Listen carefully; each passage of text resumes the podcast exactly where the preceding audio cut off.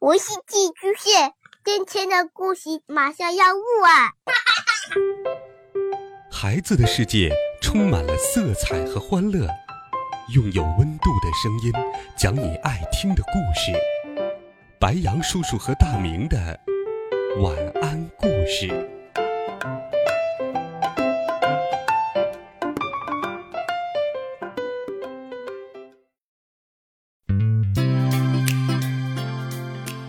小朋友们、同学们，大家好，欢迎收听白羊叔叔讲故事。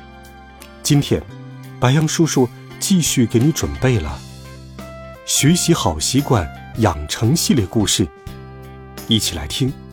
我的学习有计划。放假第一天，小易就发了好大的脾气。假期里，我再也不想看到你了。过去的整整一个学期，所有的事情都要听计划哥哥的，小易早就烦透了。计划好伤心呢，他一直以为自己是小易的好朋友，却没有想到小易原来这么讨厌自己。更让他难过的是，他要走了，而那些与他朝夕相处的小伙伴们，没有一个。来送他，太好了！计划终于走喽。原来，不只是小易，大家都烦透了计划哥哥，就盼着假期里尽情享受自由的时光呢。所以，计划一走，语文掏出了自己的 VR 眼镜，数学变出了一副扑克牌，英语搬出了久违的漫画盒子。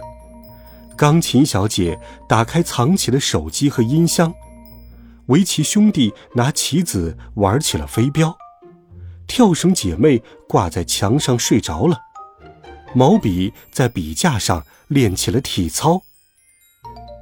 足球先生呢？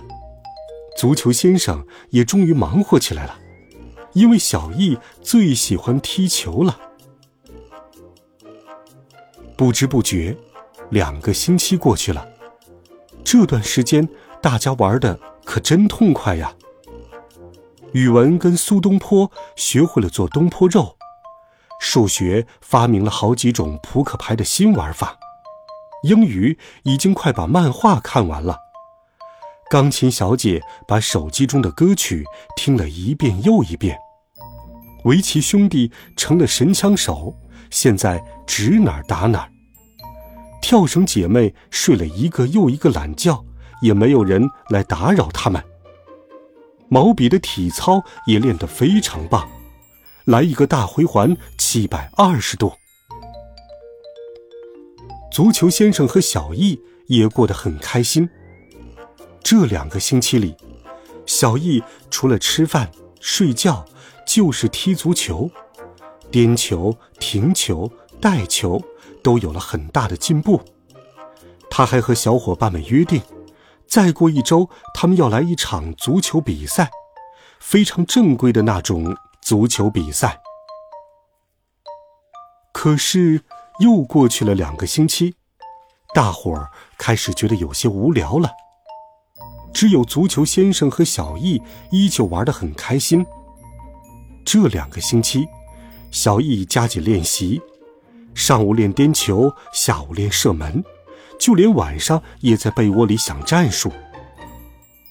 到了第二十九天，一大早，小易和足球先生就唱着歌出门了。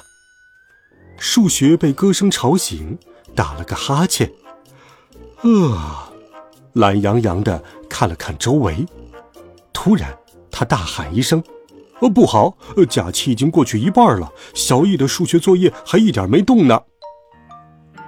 听到这个消息，大家都紧张起来。自从计划哥哥走后，谁也没想过作业这回事儿。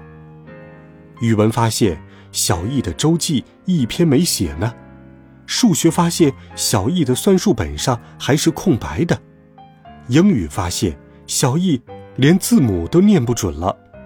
钢琴小姐、围棋先生、跳绳姐妹和毛笔也急起来，下学期还有重要的考试和比赛呢。气死我了！气死我了！中午，小易气呼呼的回到了家。原来，他连续几天都睡得太晚，比赛的时候实在打不起精神，跑得不够快，射门也不够准。明明准备了那么久，他们队还是输了。可小易还没来得及抱怨，就被语文抓到了书桌前，开始写周记。周记实在太难写了，小易最不喜欢写周记了。小易坐在那儿，还忍不住回想上午的比赛，一会儿扭扭身子，一会儿喝口水，一会儿又要上厕所。三天过去了，小易才写好了一篇周记。又过去三天，小易写好了第二篇周记。又又过去三天，小易写出了第三篇周记。又又又过去三天，小易终于写完了第四篇周记。可这个时候，距离开学只有三天了。小易刚想欢呼，却发现语文、数学、英语、围棋兄弟、钢琴小姐、跳绳姐妹和毛笔都在旁边大哭。小易抬头一看，开学倒计时三天。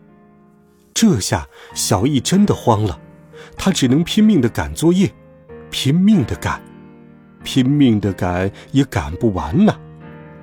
还有六个小时就到开学日了，可还有一大半作业没有写完。本来就是嘛，一个假期的作业怎么可能三天做完呢？计划哥哥，你在哪儿啊？快来帮助我吧！小易，你别哭，我回来了。有人拍了拍小易，计划哥哥回来了。原来，计划哥哥本来再也不想理小易了，他去找了计划家族的其他成员。可他渐渐发现，自己之前也有许多做的不合理的地方，他把日程安排的太紧了。也没有问过小易和大家的意见，甚至有一次小易生病了，他还催促小易完成计划。小易一下子抱住了计划哥哥，虽然被计划哥哥催促有点累，可要是有计划哥哥在，他肯定早就完成计划了。现在可以尽情的踢球，什么烦恼也没有。计划哥哥，那你以后？是不是对我不会那么严格了？这个嘛，该严格的时候还是会严格的。哈哈哈，大家都笑了。晚上九点，在计划哥哥的帮助下，小易整理好书包和明天要穿的衣服。九点半，小易又听从计划哥哥的建议上床睡觉。明天。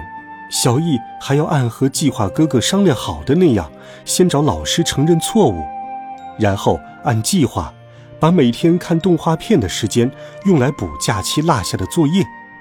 小易一定可以完成的，因为做事有计划。